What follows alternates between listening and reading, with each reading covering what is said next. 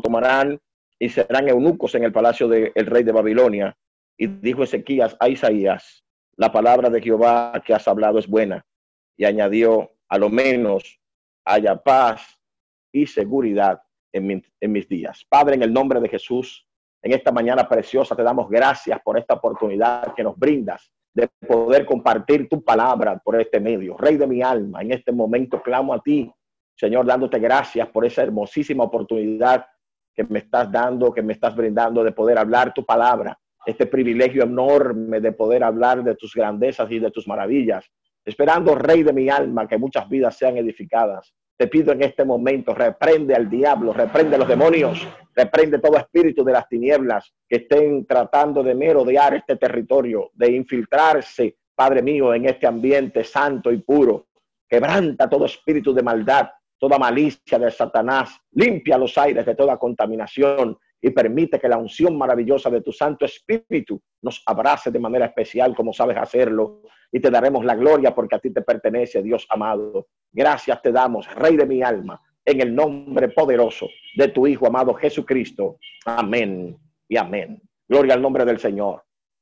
Queremos compartir esta palabra con ustedes bajo el título El peso de una decisión queremos hablar la palabra en este título, el peso de una decisión. Y queremos que cada uno de ustedes pues comparta con nosotros precisamente esta titulación que tenemos, el peso de una decisión. ¿Qué es decisión? Decisión es firmeza o determinación con que hacemos una cosa. Es decir, con la firmeza y la determinación que hacemos una cosa, a eso se le conoce como decisión. Es decir, hay que tener firmeza y determinación para hacer algo. Cuando tenemos esa determinación, pues es porque tenemos a la mano una decisión. ¿Por qué hablar de este tema en este tiempo? ¿Por qué hablar acerca de el peso que lleva consigo una decisión? Porque hoy más que nunca nosotros como cristianos, como hombres y mujeres de Dios y aún los que no conocen a Jesús, están en la situación de tomar en momentos determinados decisiones que son cruciales y más hoy en día con tantas dificultades que se nos ha presentado en todo el sentido de la palabra. A muchos de nosotros, por decir a todos, nos ha cambiado una gran parte de nuestro ritmo de vida que acostumbrábamos a tener. En estos días, hablando la palabra de Dios a la congregación, antes de este proceso de pandemia acá en la República Dominicana, les preguntaba a los hermanos de la congregación y les decía, hermanos, si nos cierran la iglesia o si cerramos los templos por tres meses aproximadamente, ¿usted cree que cuando retornemos, cuando volvamos, tendremos el mismo ánimo tendremos la misma fe, tendremos la misma fortaleza, tendremos la misma capacidad.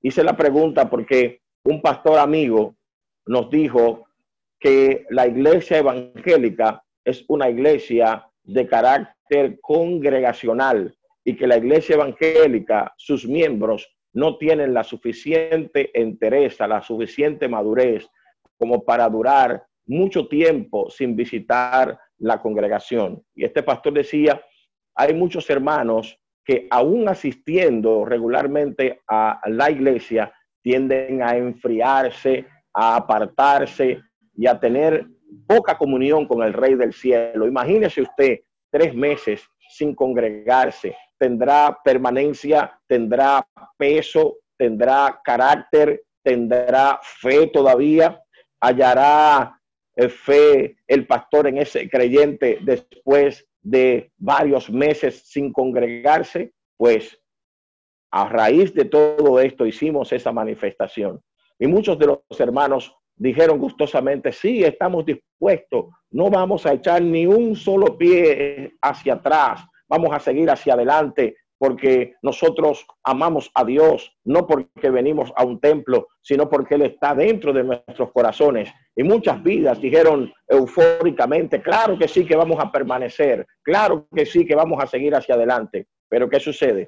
Ahora nos ha tocado la oportunidad de tomar decisiones en base a lo que está ocurriendo. Tenemos poca oportunidad de congregarnos de forma regular. Estamos buscando alternativas que muchas veces no encajan con nuestra manera de nosotros adorar y bendecir el nombre del Señor. Estar frente a una multitud cara a cara, estar hablando la palabra de Dios frente a frente a una multitud, no se percibe el mismo ambiente, no se percibe la misma unción, el mismo poder, la misma autoridad de ver ahí en el escenario el Espíritu de Dios manifestarse. No es lo mismo que verlo a través de un medio de comunicación ni sentirlo. Tenemos que subir el grado de fe, tenemos que tomar la decisión de aceptar lo que está ocurriendo en nuestro entorno, de vivir lo que está pasando en nuestro entorno, aceptarlo, digerirlo y vivirlo, porque muchas personas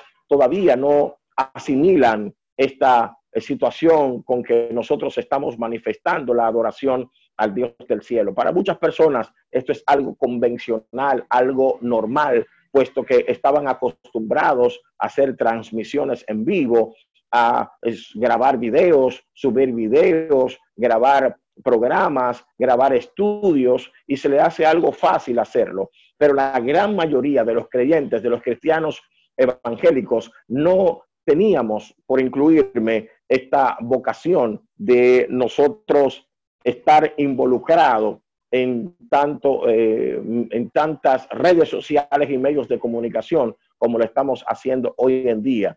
Es decir, para mucha gente ha sido cuesta arriba todo esto. Por eso es importante que nosotros aclaremos y hablemos acerca de las decisiones, del peso de una decisión, lo que encierra tomar decisiones, más en este último tiempo, a raíz de lo que se aproxima y de lo que estamos viviendo. Es importantísimo que nosotros creemos las bases claras de lo que está pasando en nuestro derredor para nosotros poder, dentro de pocos días, tomar decisiones que sean de bendición para nuestra vida espiritual y para las personas que dependen de nosotros, la gente que está en nuestro derredor, la gente que colabora en nuestro ministerio, la gente que trabaja con nosotros, cuál es la actitud correcta que deben tomar, cuál es la, actitud apropiada que deben tomar los miembros de las congregaciones, los miembros de nuestras iglesias. La mayoría de los miembros de nuestras congregaciones están un poquito dislocados. Hay una grande cantidad de pastores refiriéndome a la República Dominicana,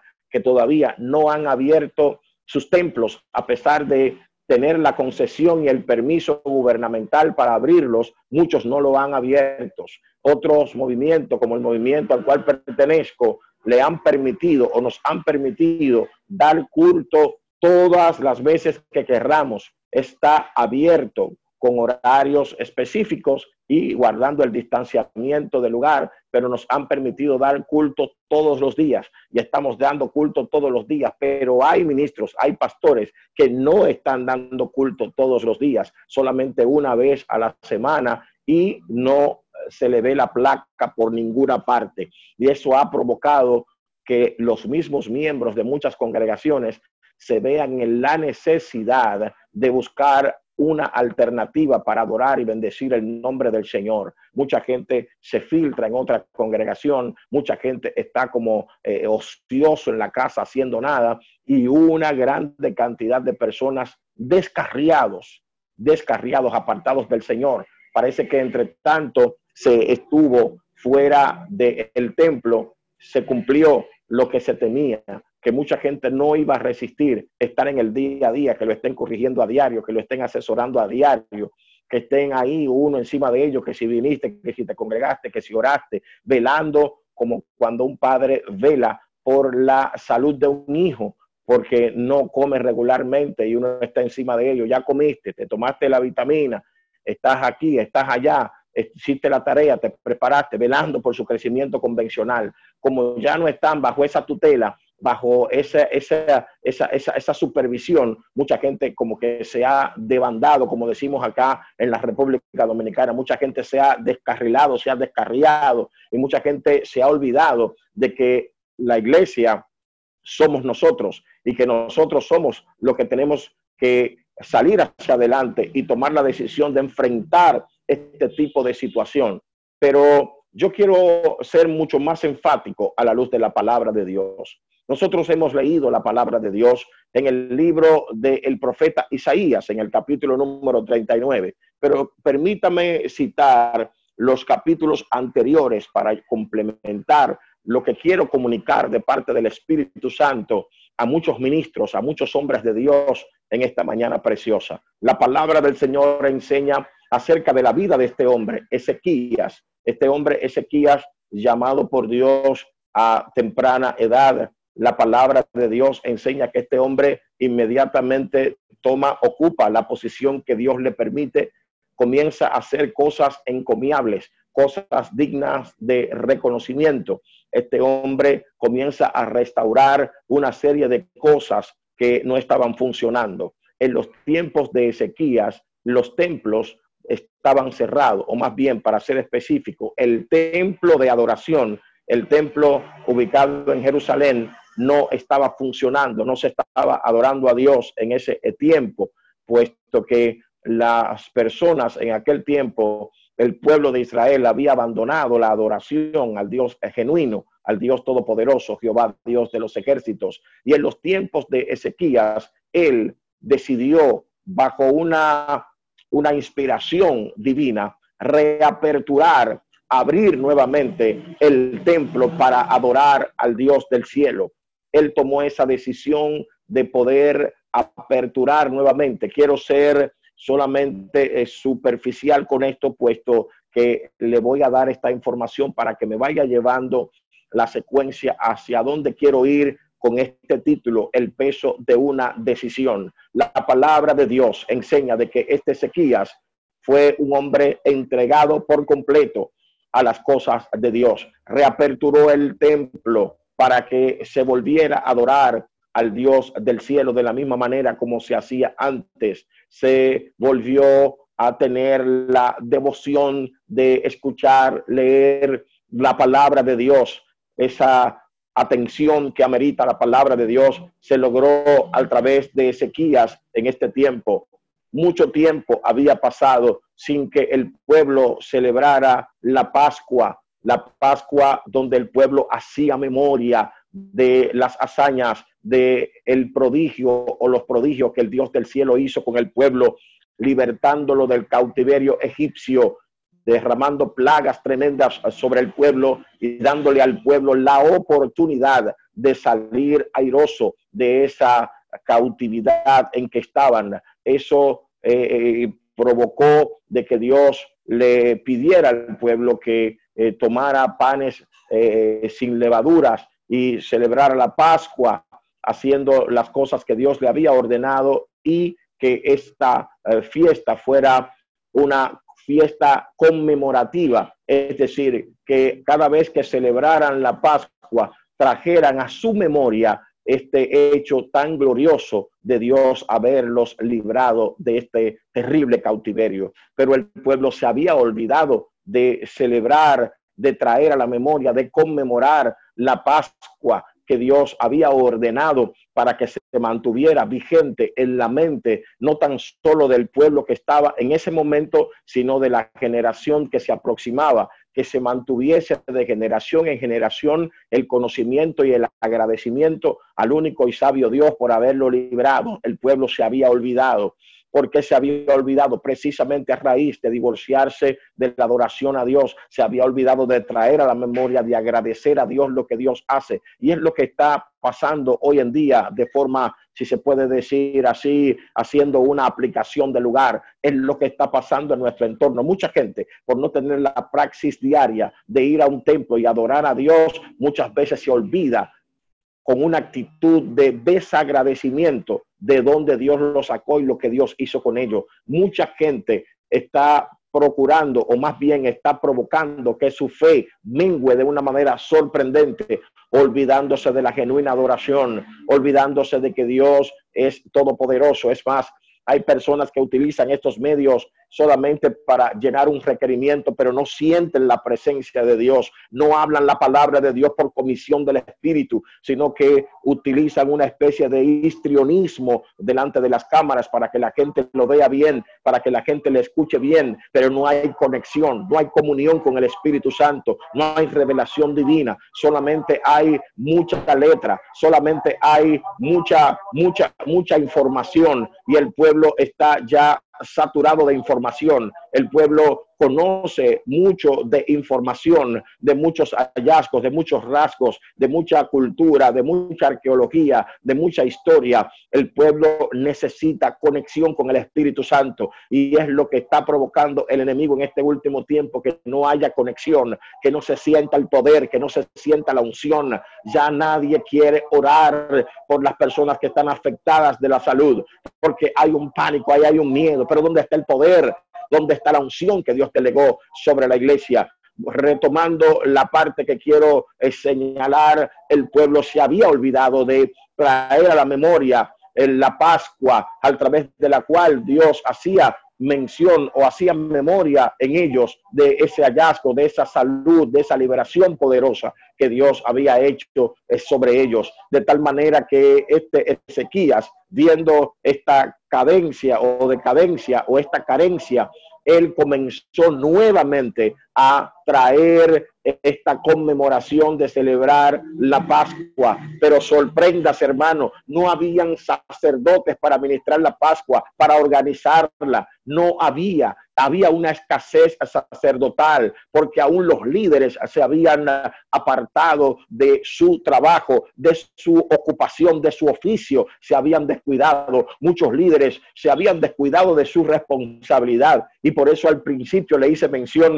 de que mucha gente, aún pudiendo abrir los templos, no tan solo por los creyentes, sino por las almas que hay que salvar, un templo cerrado, cuando vaya alguien con una necesidad, ya sea envuelto en los vicios de droga, ya sea con un deseo de suicidarse, ya sea con un deseo de destruir su familia, con una administración satánica y vaya a tocar la puerta de un templo donde se supone que es el refugio, que es la salud, que es la alternativa espiritual para toda la humanidad y encuentra un templo cerrado, pudiendo abrirse ese templo, ¿cómo se sentirá Dios? Y es precisamente lo que tenemos que evitar. Tenemos que tomar decisiones serias en este momento. Y había una escasez fuerte de liderazgo. El liderazgo estaba totalmente ajeno a la realidad que le tocaba vivir al pueblo, porque no habían personas que tomaran decisiones serias. En este momento, Ezequías tomó la decisión de reaperturar el templo y reorganizar la conmemoración y celebración de la Pascua. Buscó los sacerdotes que estaban hábiles para eso, porque siempre va a existir un remanente que esté dispuesto a hacer la voluntad de Dios por encima de las circunstancias y por encima de cualquier crisis.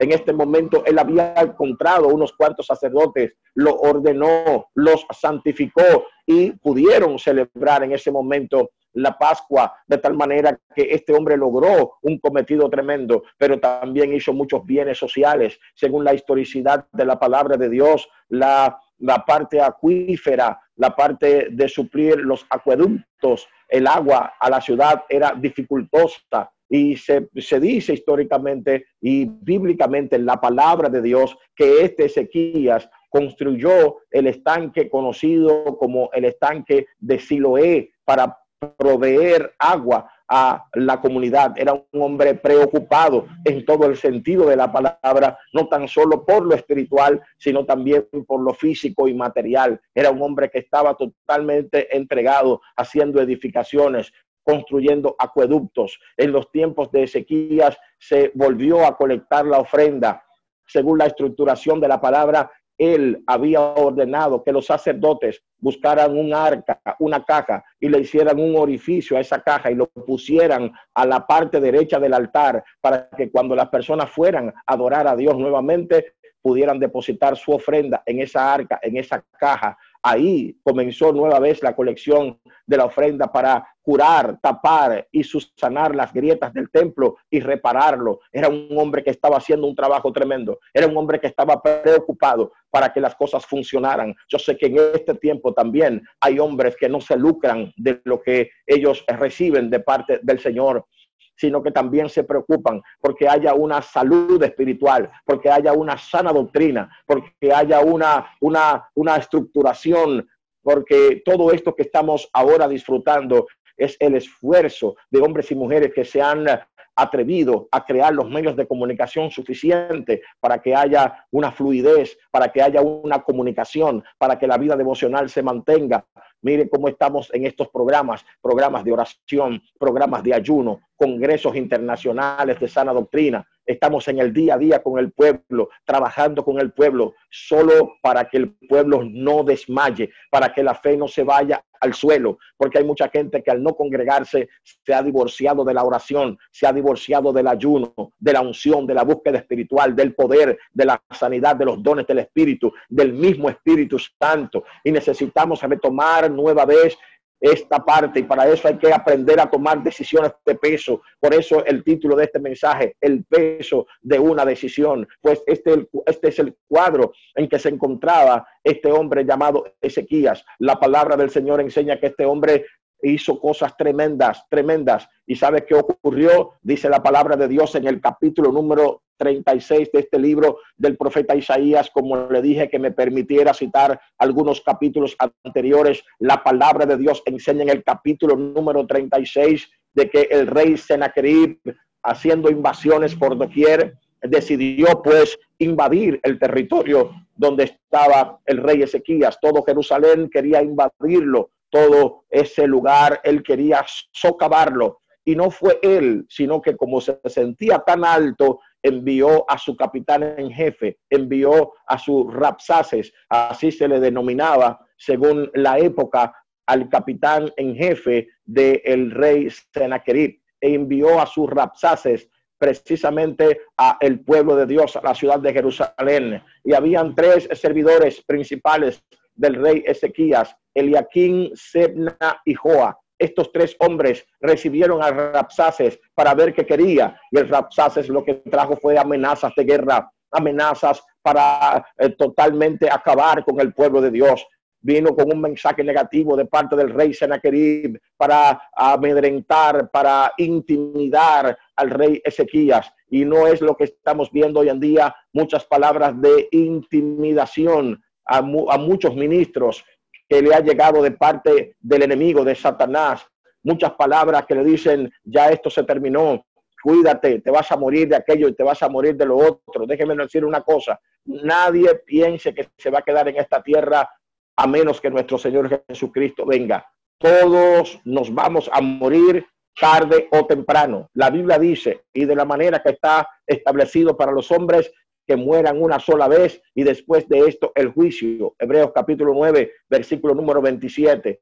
Cuando venga nuestro Señor Jesucristo, si estamos vivos para su venida, entonces seremos arrebatados para estar con Él en el aire, según enseña la palabra de Dios. Pero hasta que eso no ocurra, iremos muriendo uno a uno, uno detrás del otro. Entonces hay personas que le tienen terror a la muerte, que piensa que no se va a morir, que piensa que una mascarilla lo va a librar o un gel o un jabón de manos. Déjeme decirle algo, es cierto que tenemos que cuidarnos, pero mucho más cierto es que tenemos un Dios todopoderoso que vela por nuestra salud, que vela por nuestro entorno, que sabe y conoce nuestros corazones y sabe cómo estamos andando delante de su presencia. Pues este Ezequías era un hombre que había andado en la presencia de Dios y cuando este Sennacherib envió a sus rapsaces y los recibieron Eliakim, Sebna y Joa en medio de esta situación hostil, difícil, Ezequías tomó una decisión. Fíjese por qué hay que tomar decisiones de peso. Este hombre, a pesar de tener muchas habilidades y muchas cosas a su favor, él no confió en su entereza, no confió en su capacidad, él no confió en lo que había ejecutado, en todo lo que había hecho en el entorno. No, él sabía que tenía un Dios todopoderoso. Por eso vamos a ver lo que hace Ezequías. Dice la palabra de Dios en este precioso libro del profeta Isaías a la altura del capítulo número 37, eh, versículo número 14. Dice la palabra, literalmente puede leer conmigo, verso 14. Y tomó Ezequías las cartas de mano de los embajadores y las leyó. Y subió a la casa de Jehová y las extendió delante de Jehová. Tomó la decisión de ir a la casa de Dios, a buscar una alternativa en la casa de Dios, a buscar una respuesta en la presencia de Dios. Es lo que está pasando hoy en día que mucha gente no está yendo a la presencia de Dios a buscar respuesta, no está yendo a la presencia de Dios a buscar las alternativas, porque la autosuficiencia y la autocapacidad está robándonos la esencia de reconocer y saber que el único y sabio Dios siempre tendrá la mejor decisión para cada uno de nosotros. ¿Qué debemos hacer?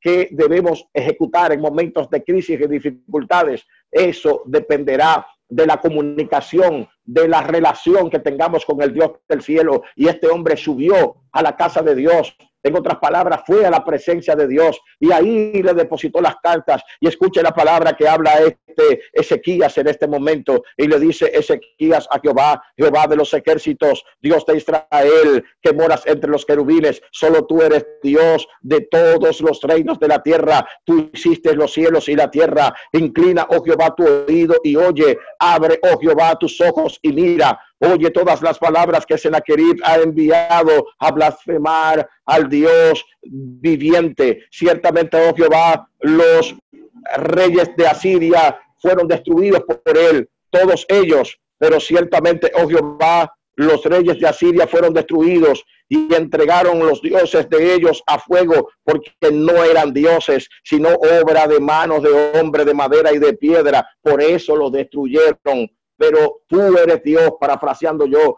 Eso eran dioses de palo y de madera, por eso ellos acabaron con ellos. Pero ¿quién va a acabar con el único Dios viviente? El Dios que tiene todo el poder, el Dios que tiene todo el control, el Dios que nadie lo socava, el, el Dios que nadie lo minimiza, el Dios todopoderoso. ¿Quién podía terminar con ese Dios? Él estaba seguro que aquellos dioses eran dioses de madera, eran dioses de yeso, eran dioses de palo, pero el Dios de Israel el Dios todopoderoso, Jehová, Dios de los ejércitos, es el Dios viviente, el Dios que nadie podía detenerlo. Entonces él le dijo, ahora pues Jehová, Dios nuestro, líbranos de su mano para que todos los reinos de la tierra conozcan que solo tú eres Dios. Aleluya, bendito sea el nombre del Señor. Algo tremendo hizo este hombre y cómo Dios no ha de responder cuando nosotros clamamos de esa manera, cuando ponemos una confianza tremenda en el Dios del cielo, cuando nos depositamos delante de su presencia, cómo Dios no ha de obrar cuando tomamos decisiones de esa categoría. Pero déjeme decirle algo, hermanos queridos, es importante que nosotros mantengamos esa postura delante de la presencia del Dios Todopoderoso porque hay personas que solamente buscan este tipo de actitud, solamente se acercan a Dios cuando tienen dificultades, cuando tienen problemas, cuando están en necesidad, cuando están en crisis, cuando no encuentran salida, que no lo hacen porque realmente tienen una vida devocional y tienen una buena relación con el Dios del cielo, sino que lo hacen como una alternativa, para salir del paso, para salir de la situación que lo está agobiando en un momento determinado, cuando hay un familiar enfermo, cuando hay un familiar contagiado, cuando hay un familiar con el virus, hay mucha gente se tira de barriga buscando el rostro de Dios, hay mucha gente busca la presencia de Dios, esa decisión es buena, pero lo que quiero decirte en esta mañana es que tenemos que aprender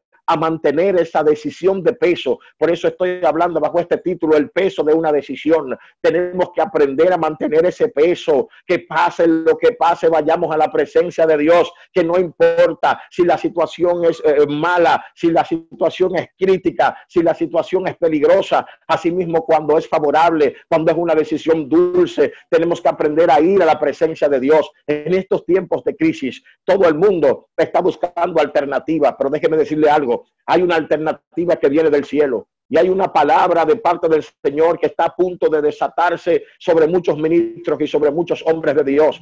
Mucha gente que está conectado como este grupo, como este ministerio, que está ayunando, buscando el rostro de Dios. Hay una palabra que viene de camino. Hay una unción que está a punto de derramarse. Y cuando la iglesia explote en esa espiritualidad, porque hay un silencio en el cielo, hay un silencio de parte del Espíritu Santo. Usted no está observando que estamos orando, estamos ayunando y, todavía continúa, la crisis continúa, la pandemia continúa, la escasez continúa, los problemas, como si Dios no estuviera escuchando. Dios está escuchando, pero déjeme decirle algo, hay un silencio en el cielo, hay un silencio de parte del Espíritu Santo y es dándole a cada creyente la oportunidad de meditar si realmente confía en Dios porque se sacude y habla en otras lenguas, porque patalea en medio de una multitud o confía en Dios en medio de cualquier situación.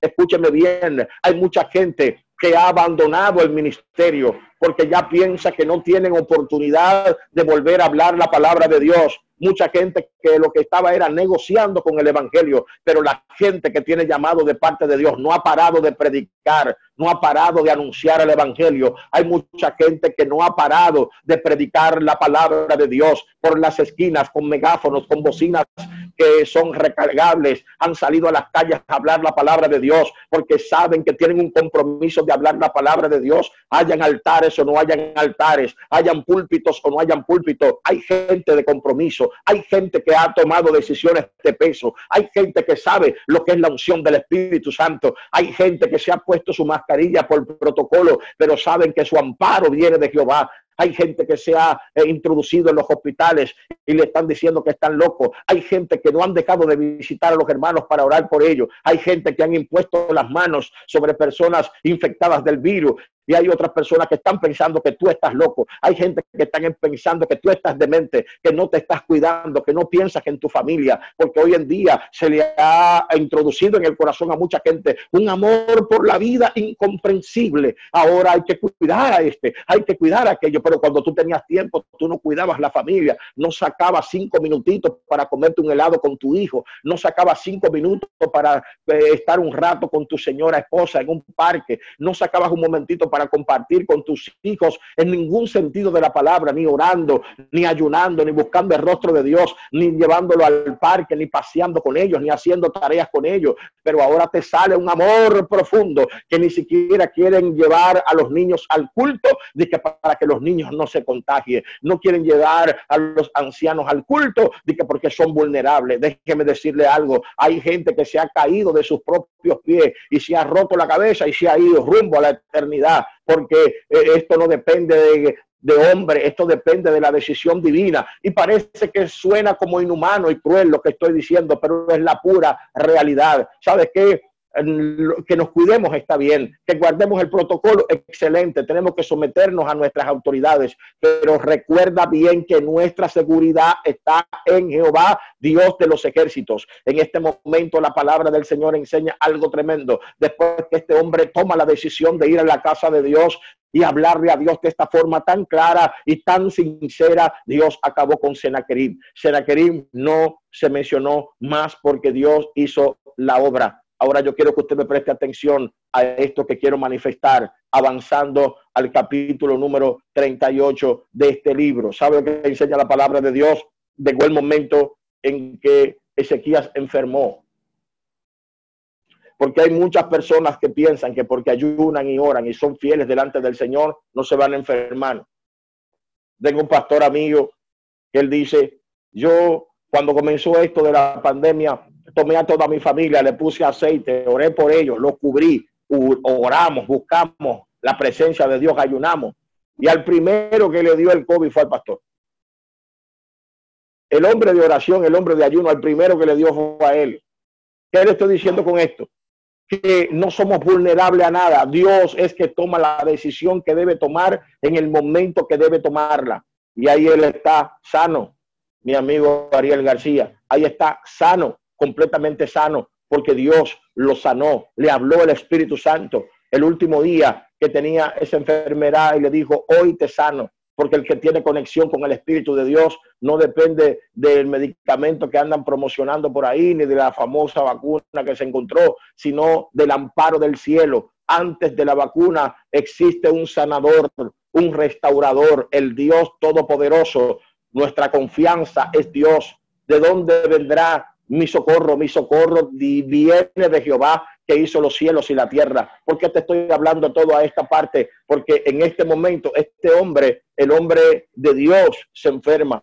¿Y cómo va a ser? el hombre que reapertura los templos, el hombre que vuelve a traer la Pascua, que reordena el liderazgo sacerdotal, el hombre que le construye acueductos al pueblo, el hombre que está pendiente del pueblo, el hombre que cuida al pueblo, el hombre que está en una plena comunión con Dios, el hombre que tiene conexión con Dios, el hombre espiritual, el director del ministerio, el hombre más eh, devoto, el más entregado, el hombre más, más más, más, más profundizado en las cosas de Dios, ¿cómo va a ser que a ese? No, no, es que Dios no puede actuar de esa manera, no jamás, porque ese es el hombre de Dios. Y como está viendo tanta gente mala haciendo tantas cosas, o otros cristianos que tal vez no están en el mismo apogeo y en el mismo eh, eh, eh, fuego de trabajo. Le, puede pasar al hombre de Dios y esa gente que no están en el mismo tenor, gente que están acostados en casa, que no hacen nada, que no predican, que no ayunan, que no oran. A esa gente no le pasa nada. ¿Y cómo que al hombre de Dios? ¿Cómo al hombre que está entregado? Ah, eso es para que usted y yo veamos de que hay cosas que es Dios que la permite para que nosotros veamos de que Dios no nos guarda por las cosas que podamos hacer por Él. Dios no te cuida porque tú eres un superministro. Dios no te guarda porque tú trabajas mucho para Él. Dios no te defiende porque tú ayudas a la gente. Dios no te guarda porque tú ayunas mucho, porque tú oras mucho. Es su gracia, es su misericordia. Él tiene misericordia de quien Él quiere tener misericordia. Eso no es de que porque tú eres un, un super doctor de la palabra, que tú eres un erudito, que tú eres un rabino, que tú eres aquello. No, no, no. Todas esas cosas son buenas y son encomiables y Dios las reconoce. Pero no es por eso que Dios te guarda, porque hay gente que no hace nada y Dios lo guarda. Dios hace salir su sol sobre buenos y malos. Es su misericordia, es su gracia sobre nosotros. Y si a Dios le plujo de que este hombre, que era el hombre del momento, el hombre que estaba ah, haciendo las cosas correctas, el mismo Dios le envía al profeta a decirle, ordena tu casa, te vas. Pero, pero yo, tú te vas porque es que Dios sabe, Dios conoce el momento preciso en que tú debes partir de esta tierra, porque Él conoce el futuro y no quiere que tú dañes tu ministerio, no quiere que tú afectes tu entorno. ¿Sabes qué? Este hombre comenzó a, a, traerle a Dios a la memoria todas las bondades que había hecho y Dios dijo, no hay ningún problema, no hay problema. Yo te voy a dar 15 años más de vida. 15 años más de vida. Escúcheme bien, 15 años más de vida. Y precisamente cuando ocurren esos 15 años de prórroga que Dios le da a este hombre para vivir, presten atención a estos minutitos que yo estoy para concluir. ¿Sabe lo que ocurre en este entorno? Que este hombre, lo que Dios quería evitarle, ahora comienza a sufrirlo. ¿Sabe qué pasó con Ezequías? ¿Sabe qué pasó con este hombre de Dios? Porque era un hombre de Dios. ¿Sabe qué comenzó a pasar con él? En esos 15 años comenzó a tener una vida diferente que la que tenía. Ahora el hombre humilde ya no es humilde. Ahora el hombre manso no es manso. Dice la palabra de Dios, literalmente, capítulo número 32, segundo libro de las crónicas, a la altura del versículo número 25, dice que Ezequías, cuando fue sanado por el Señor, dice que no fue agradecido con Dios, sino que se llenó de orgullo. ¿Cómo es posible eso? Que se llenara de orgullo el hombre de Dios. Ah, porque hay mucha gente que tiene su cosita guardada. Ah, cuando cuando alguien le dice, oye, pero qué tremendo mensaje, la gloria es de Dios, pero por dentro tiene una musiquita que se está creyendo la última Coca-Cola del desierto y Dios conoce lo que hay dentro del corazón del hombre. Dios sabe si realmente le estás dando la gloria de todo corazón o si hay algo guardadito ahí, ministro de Dios, que tenemos guardadito ahí. ¿Ah? Somos de los ministros que decimos, bueno, mire, todo esto lo hemos edificado con mucho esfuerzo. Mire, si yo no me hubiese fajado, mire, yo aquí he dejado el pellejo, mire, aquí yo me he quemado las pestañas, aquí yo he dejado todo, el forro, yo lo he dejado aquí, yo he abandonado mi familia, yo le he abandonado todo para, para, ah, ¿cómo se llama eso? Lo que pasa es que te estás creyendo que tú has puesto algo ahí, ha sido su misericordia. Si has hecho algo es porque Él te ha dado las fuerzas, si hemos logrado algo es porque nos ha dado la oportunidad pero nunca comiences a guardar cositas como estaba guardando Ezequías. Él estaba haciendo todo y supuestamente para la gloria de Dios. Pero cuando Dios tocó la puerta que le dijo, prepara la casa, ordena la que te vas, entonces comenzó a sacar y a decir, no, porque yo, no, porque yo, no, porque yo, no, porque yo. Ojalá que no pase eso contigo. Ministro de Dios, siervo de Dios, sierva de Dios. Ojalá que no ocurra eso contigo, que lo que tú estás haciendo no lo estés haciendo para guardar cositas, para creerte, no, tú lo estás haciendo para la gloria de Dios y tienes que tomar la decisión de sacar esas cosas dentro de ti. Por eso es el título de esta palabra, el peso de una decisión, repercutir en parabienes de tu propio corazón, de sacar de tu entorno todo lo que pueda creerse algo. ¿ah?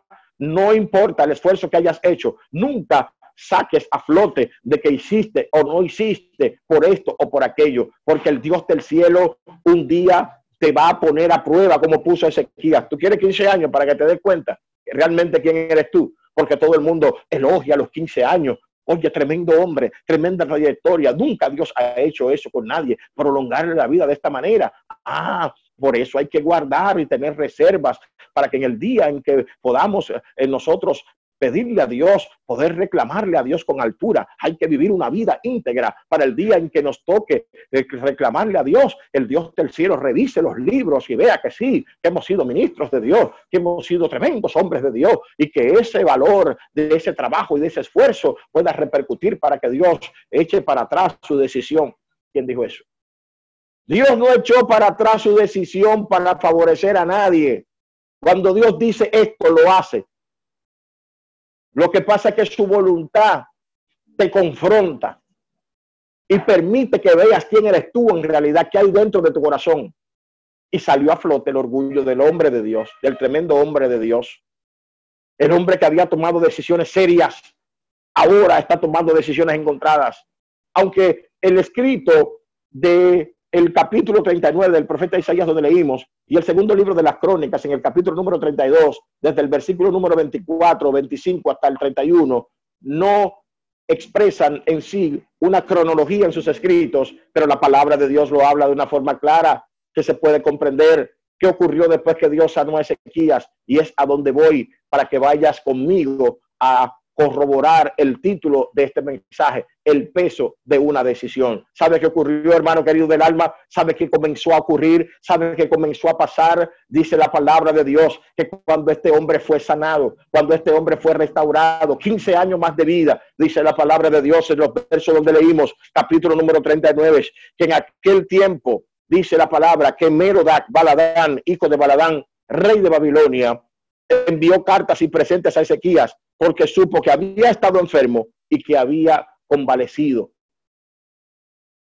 Había estado enfermo, había convalecido, Dios lo había restaurado. Y esta gran hazaña corrió por todas partes, porque cuando Dios te favorece, cuando hay mucha gente ve que ya tú no servías para nada y de repente de la nada, como, como, como no se sabe cómo, por la gracia de Dios, Dios viene y te levanta de nuevo. Y cuando Dios te levanta, la gente se queda estupefacta. Oye, pero el hombre que se estaba muriendo, el hombre que ya lo habían despedido, el hombre que estaba a punto de irse, el mismo Dios mandó un profeta y lo levantó y lo... No, pero es verdad que ese hombre tiene buena comunicación con Dios. Así Dios quiere que tengamos buena comunicación con Él, pero también que tú conozcas tu corazón. Y dice la palabra de Dios que inmediatamente corrió la noticia por doquier. ¿Y por qué los babilonios comenzaron a enviar cartas y presentes a Ezequías? Inmediatamente le enviaron los babilonios cartas y presentes a Ezequías. ¿Cuál era la actitud de Ezequías? ¿Cuál era la decisión de peso que él tenía que tomar? La que tomó al principio, cuando Senaquerib le envió cartas de amenaza. Déjame hablar, déjame hablar con Dios. Déjame hablar con Dios, a ver qué es lo que trae el barco. Déjame ver con qué intención esta gente viene a enviarme presentes y cartas. Porque Merodac Baladán, hijo de Baladán, este, este, este nombre, Merodac Baladán, era un nombre que representaba a los dioses babilónicos, dioses paganos. Entonces, como los representantes del paganismo de la época te van a enviar cartas y presentes y tú lo vas a recibir alegremente en tu casa, sin consultar al Dios que consultaste cuando tenías problemas. Porque hay gente que cuando ve o más bien percibe una supuesta bendición, no consulta a Jehová, Ah, la gente consulta a Jehová cuando hay problemas, cuando hay crisis, pero cuando te traen un billete fuerte a la mano para que tú fortalezcas el ministerio, para que tú construyas el templo, para que tú lo repares, tú no averiguas mucho de dónde viene esos cuartos, pero sin embargo, Dios sí exige que cada cosa que hagamos la consultemos con Él. Cada decisión que tú vayas a tomar como hombre de Dios, como mujer de Dios, tienes que irte al altar. Aquí nadie se gobierna. Aquí hay un solo gobierno, el gobierno de Dios. Pero hay gente que cree que Dios lo posicionó, que Dios le permitió predicar, que Dios le permitió adorar para que ellos se gobiernen y tomen sus propias decisiones. No, la decisión de peso que debemos aprender a tomar es yendo al altar, yendo a la presencia de Dios. ¿Y qué ocurrió aquí? Bueno, llegaron los babilonios, le mandaron cartas y presentes y el hombre en vez de irse al secreto con Jehová y decirle Jehová, estos babilonios me han mandado cartas y presentes, ¿qué hago con ellos? ¿Los recibo en la casa? ¿Los recibo? No, no consultó a Jehová, porque ya el orgullo había calado su corazón. El rey sano, el ungido de Jehová, el que pasó la prueba. Ah, eso es, para que ustedes vean, yo fui que restauré el templo, yo fui que restauré eh, la, celebración de la Pascua, esa conmemoración excelente, reordené los líderes. Ay, ¿cómo Dios no me va a sanar? Si yo soy la niña, yo soy el, el ungido de Jehová. Sigue creyéndote la gran cosa y no dándole la gloria al Rey del cielo. Por eso quiero ir terminando con esta parte. Aquí dice la palabra de Dios que se regocijó con ellos Ezequías. Se regocijó con ellos, hermano hizo fiesta, no consultó a Jehová, sino que lo recibió y se regocijó, recibió las cartas, después lo recibió a, ellos y se gozó con ellos, no habló con Dios, no consultó con Dios, no preguntó al Espíritu Santo, no le dijo a nadie, no, ya él es don Ezequías. Y recibió a los babilonios. Y no tan solo lo recibió, todos los secretos se lo mostró. Lo entró en todas sus habitaciones, todos sus tesoros, todas sus armas, todos sus ungüentos, todas sus especias, todo lo que tenía, se lo mostró a los babilonios. Dios está tratando contigo en esta mañana para que tú entiendas que tienes que tener cuidado cuando se te acerquen con una aparente bendición.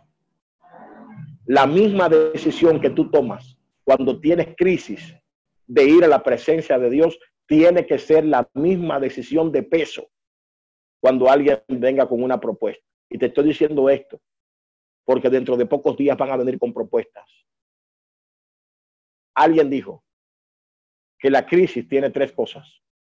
Una solución, un tiempo de caducidad y una experiencia que Dios nos trae con ella.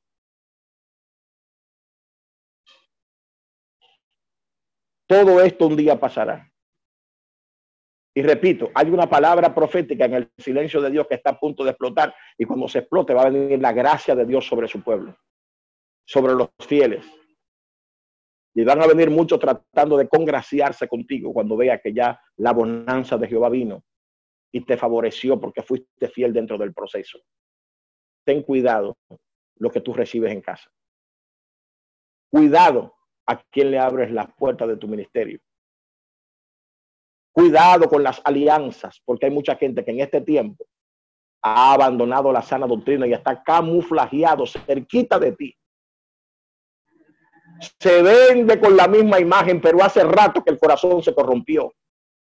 Y Dios te lo va a revelar para que aprendas a tomar. Que van a venir con propuestas que aparentemente son decorosas y van a celebrar tu victoria juntamente contigo y el logro que has tenido ten cuidado el tipo de puertas que piensas abrir. Si tienes la mano en el manubrio, ten cuidado si la abres sin consultar, sin tomar una decisión de peso delante del Dios del cielo. En este momento, Él le mostró todo, pero de repente llegó el hombre de Dios, el profeta de Dios. Llegó el profeta Ezequías y le dijo, el profeta Isaías, perdón, y le dijo a Ezequías, ¿qué dicen estos hombres? ¿Y de dónde han venido a ti? Oh, no, pero yo soy el famoso Ezequías. Esa gente vinieron de tierra muy lejana, vinieron a verme a mí, al ungido. ¿Cuál es el problema? Oh, y le pregunta Isaías, ¿qué tú le has mostrado? ¿Qué han visto? Todo yo no le he ocultado nada. Por eso me encanta la palabra que, que Isaías le habla. Isaías le dice, oye palabra de Jehová de los ejércitos. Oye palabra de Jehová Sabaoth. ¿Sabe por qué Isaías le dice, escucha palabra de Jehová de los ejércitos? Porque él estaba pensando que porque los babilonios vinieron a visitarlo, él iba a estar protegido de ese imperio grande que lo podía proteger. Isaías le está diciendo, oye palabra del Dios de guerra, del Dios que sabe pelear, del Dios que no necesita alianza. Aleluya. Ese es el Dios que tú le sirves, un Dios que no necesita aliarse con nadie. Jehová Sabaoth, Jehová el Dios de guerra, Jehová Dios de los ejércitos. Escucha palabra del Dios que te defiende, del Dios que pelea sin alianza. Del Dios que sabe echar el pleito por encima de cualquier circunstancia. Escucha palabra de ese Dios. Y le dijo, todo eso que vieron, no va a quedar nada en tu casa, se lo llevan todo. Para que tú aprendas a respetar a Dios, parafraseo yo. Y tú aprendas a entender de que cada vez que tomes una decisión tienes que tomarla abrazado de Dios, cerca de Él. Capítulo número 32, segundo libro de la crónica, dice que después el hombre se humilló y recibió muchos bienes en sus últimos días porque Dios al que se arrepiente y se humilla, Dios lo favorece. Quiero concluir diciéndote que las decisiones que tomes sean decisiones de peso, porque vayas a la presencia de Dios en crisis y en bondades.